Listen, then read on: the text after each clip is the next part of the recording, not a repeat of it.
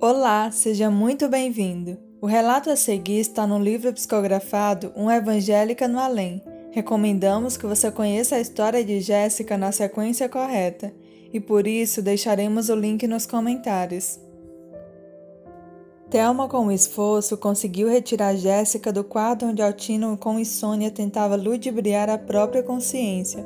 Foram para a sala. Lá chegando, sentaram no sofá e Jéssica, enxugando as lágrimas, disse: Precisamos fazer alguma coisa para impedir que meu filho seja internado. Ele não é louco e nem possui nenhum tipo de desequilíbrio. Vamos pedir ajuda ao Jaime.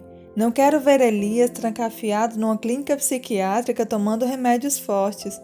Se isso acontecer, ele enlouquecerá de verdade. Há coisas na vida que não podemos evitar, disse Thelma abraçando-a com carinho. Como assim? O mal será feito em nome da ambição e do pecado e nada pode ser feito para evitá-lo? Thelma respondeu é que você desconhece as leis que regem o universo e as vidas de todos os seres que nele habitam. É preciso que as entendam para saber por que, em alguns casos, não podemos interferir. Mas eu sei todas as leis de Deus.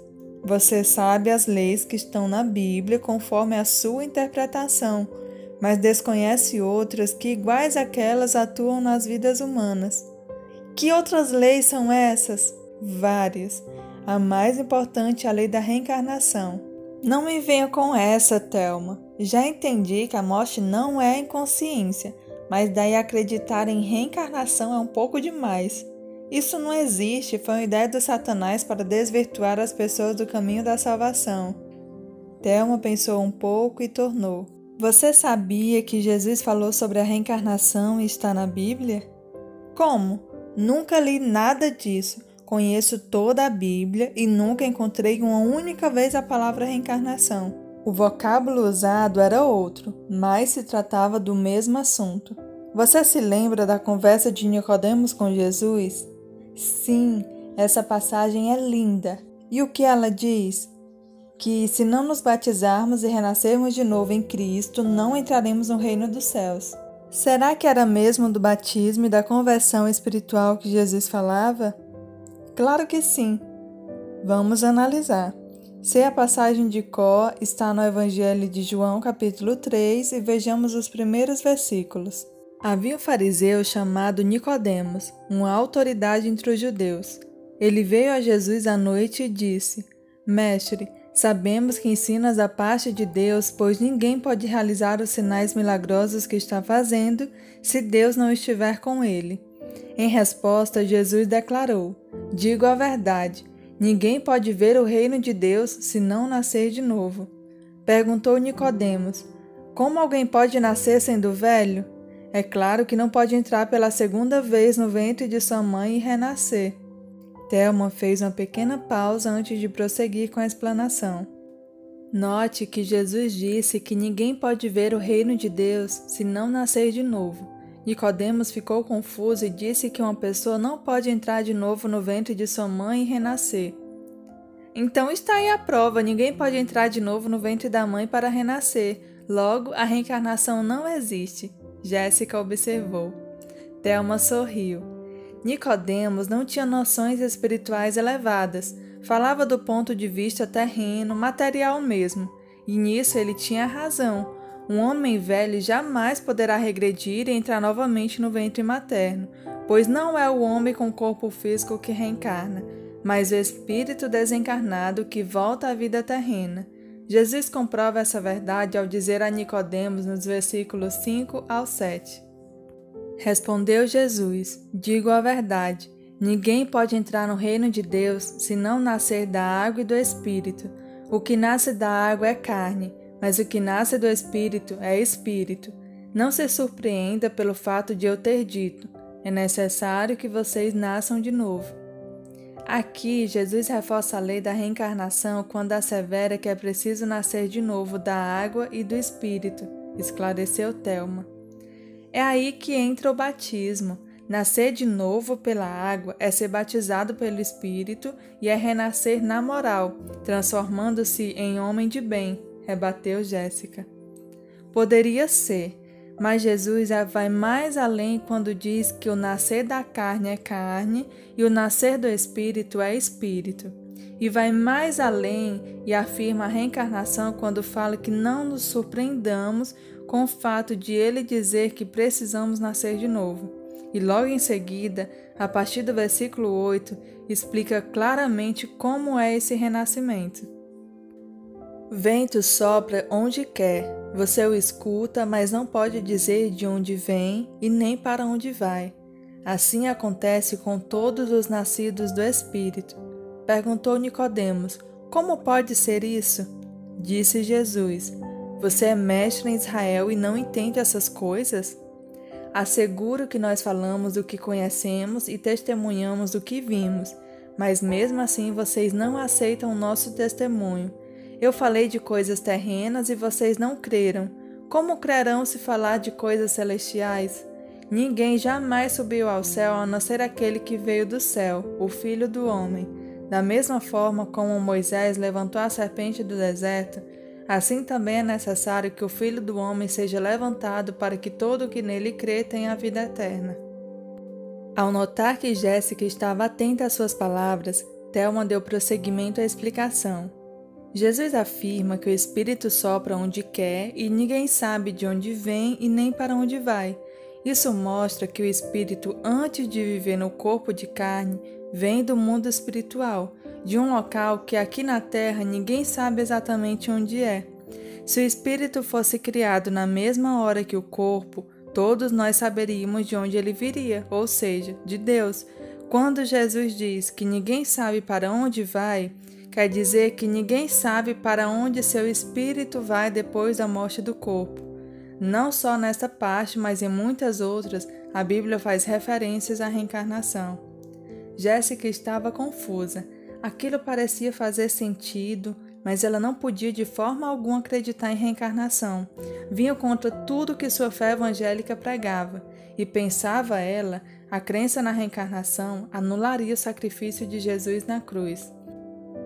Ela fez menção de expor seus pensamentos, mas Thelma, que os havia captado, adiantou-se. De acordo com seu ponto de vista e o da maioria dos evangélicos e católicos, Jesus realmente morreu na cruz para nos salvar. Contudo, não se trata de uma salvação imediatista. Sua morte aconteceu porque os judeus não entenderam sua mensagem de amor, não acreditaram em suas palavras e nem o reconheceram tal qual o Messias. A salvação, no entanto, possui um significado mais amplo. Não representa apenas um passaporte para irmos ao céu, mas a libertação de todas as imperfeições e máculas que impedem a nossa felicidade. Quando a Bíblia afirma que só Jesus salva, quer dizer que somente seguindo seus ensinamentos é que poderemos um dia vestir a túnica nupcial e ter puro coração. Você acredita, Jéssica, que por mais anos que possamos viver aqui na Terra, seja possível eliminar todas as nossas impurezas em uma só vida? Jéssica meneou a cabeça negativamente. Nisso sou obrigada a concordar com você. Por mais tempo que vivamos aqui na Terra, sempre seremos pecadores. Thelma percebeu que sua tutelada finalmente rendia-se à verdade. É por isso que Deus nos deu a oportunidade da reencarnação. Sem ela é impossível a salvação. É impossível chegarmos até Deus. A reencarnação representa a bondade suprema do Criador que não quer que nenhuma ovelha se perca do seu rebanho.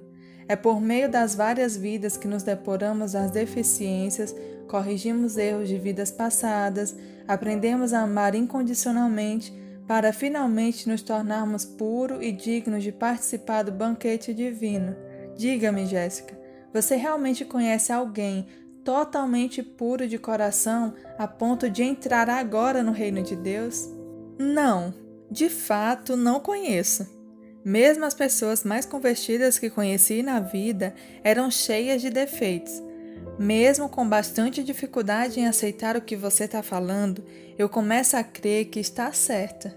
Mas não sei se um dia o ser humano poderá ser puro como um anjo. Você acredita que isso seja possível? Não só acredito, como tenho certeza. Os anjos um dia foram como nós, espíritos imperfeitos que, por meio das reencarnações, foram chegando ao grau de perfeição a que o homem está sujeito. Os anjos não foram criados puros, diferentes de nós.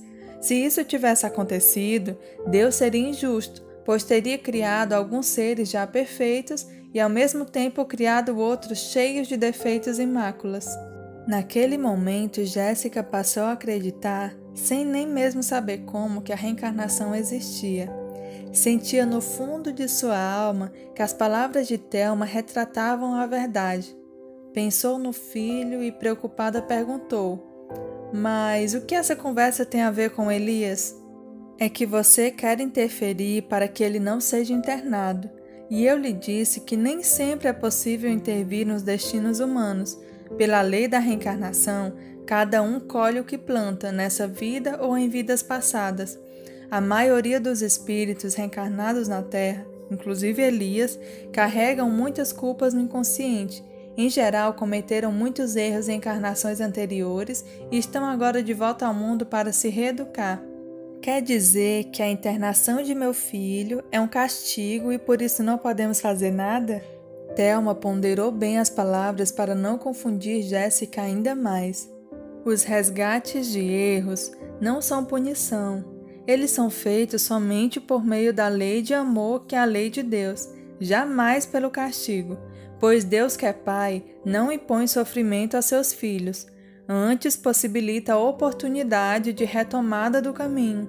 Mas para que esse processo aconteça, é preciso que o encarnado se conscientize de que merece progredir sem sofrer e se liberte de suas culpas.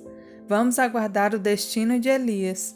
Jéssica respondeu: Mas você não viu que meu pai e Gabriel já decidiram interná-lo de qualquer jeito? Não há nada que Elias possa fazer que o livre desse triste destino. Não é bem assim. Quando uma pessoa se abre para o bem, sente-se merecedora do amor e da felicidade. Ao melhorar sua moral e a qualidade dos seus pensamentos, as leis divinas entram em ação e podem transformar todas as coisas. Não existe o impossível para Deus. Para que o impossível aconteça, é preciso que cada um faça sua parte. Jéssica disse: Elias é um rapaz sensível e fraco. Não vai conseguir fazer essa mudança e começou a chorar. Não subestime o poder das pessoas. Antes que a internação aconteça, a vida dará uma chance para Elias se modificar. Vamos aguardar com fé. Que chance será essa? Você está muito ansiosa, não precisa saber disso agora. Enquanto todos dormem, gostaria de convidá-la a conhecer um local onde poderá aprender muitas coisas principalmente o poder que tem as nossas crenças. Jéssica respondeu: Aceito ir com você, mas antes quero que me diga o que Elias fez para passar por tantos sofrimentos. Sou mãe, tenho direito de saber. Eu vou colocar aqui entre linhas, assim, é, algum, duas palavrinhas que se a gente falar aqui no YouTube a gente pode ter problema quando for subir o vídeo, mas eu espero que vocês entendam o significado, tá?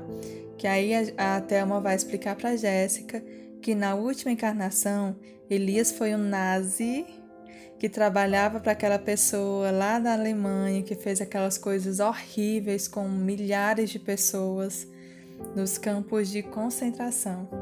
E ela continua. Ele era um médico psiquiatra e, empolgado com aquelas ideias equivocadas, fazia experimentos terríveis com a mente humana, testando as pessoas para ver até que ponto elas resistiriam a torturas mentais e físicas. Foram muitas pessoas, entre homens, mulheres e crianças, a quem ele impingiu sofrimentos horríveis que lhes dilaceraram a mente e o corpo físico. Em particular, Elias tinha horror aos homossexuais e era adepto de certas práticas na tentativa de curá-los daquilo que ele achava ser uma doença. Vendo que os homossexuais não respondiam ao seu tratamento, tomado de ódio, decepava-lhes com crueldade os órgãos genitais. Então é por isso que ele sofre tanto com a tal mediunidade? Jéssica estava horrorizada. Thelma respondeu: Alguns médiuns da Terra são espíritos que muito erraram em vidas passadas. cometendo atos de maldade e crueldade contra o semelhante e que voltaram à terra com a bênção da mediunidade para que, trabalhando em favor do próximo sofredor e em favor de si mesmo, acabem por se redimir de seus erros. Poucos são na terra os médiuns missionários. Um grande número deles são grandes devedores das leis universais. Então Deus está se vingando das pessoas e também do meu filho, refletiu Jéssica triste. Não vejo dessa forma. Lembre-se de que Deus é amor, jamais vingança. Se o médium busca o equilíbrio pela modificação interior e viver dentro de uma conduta pautada na moral do Cristo, conseguirá cumprir sua tarefa e atrair para junto de si os espíritos iluminados além de servir de exemplo de conduta àqueles que ele prejudicou no passado e que ainda não lhe conseguiram perdoar as faltas. Eu não sei se acredito muito nisso. É tudo muito novo para mim. Mas vamos supor que você tenha razão, Thelma. Se Elias foi de fato esse monstro no passado que destruiu tantas mentes, então ele não vai escapar do hospício. Thelma abraçava com carinho enquanto dizia: já lhe falei que Deus é amor e bondade, e Ele dará uma chance para que seu filho aprenda pelo caminho do amor. O que você precisa agora é confiar que Deus tudo sabe. Deixemos Elias descansar e vamos ao local que lhe sugeri. Lá você terá grandes surpresas e aprenderá muito. Thelma enlaçou Jéssica pela cintura e ambas deslizaram pelo espaço. Foi com emoção e lágrimas que Jéssica via a cidade abaixo tornar-se cada vez menor, até desaparecer por completo. Amigos, as considerações finais eu vou deixar por conta de vocês, porque sinceramente eu fiquei até sem palavras. Em breve postaremos a continuação dos relatos de Jéssica. Muito obrigada, Deus abençoe a todos.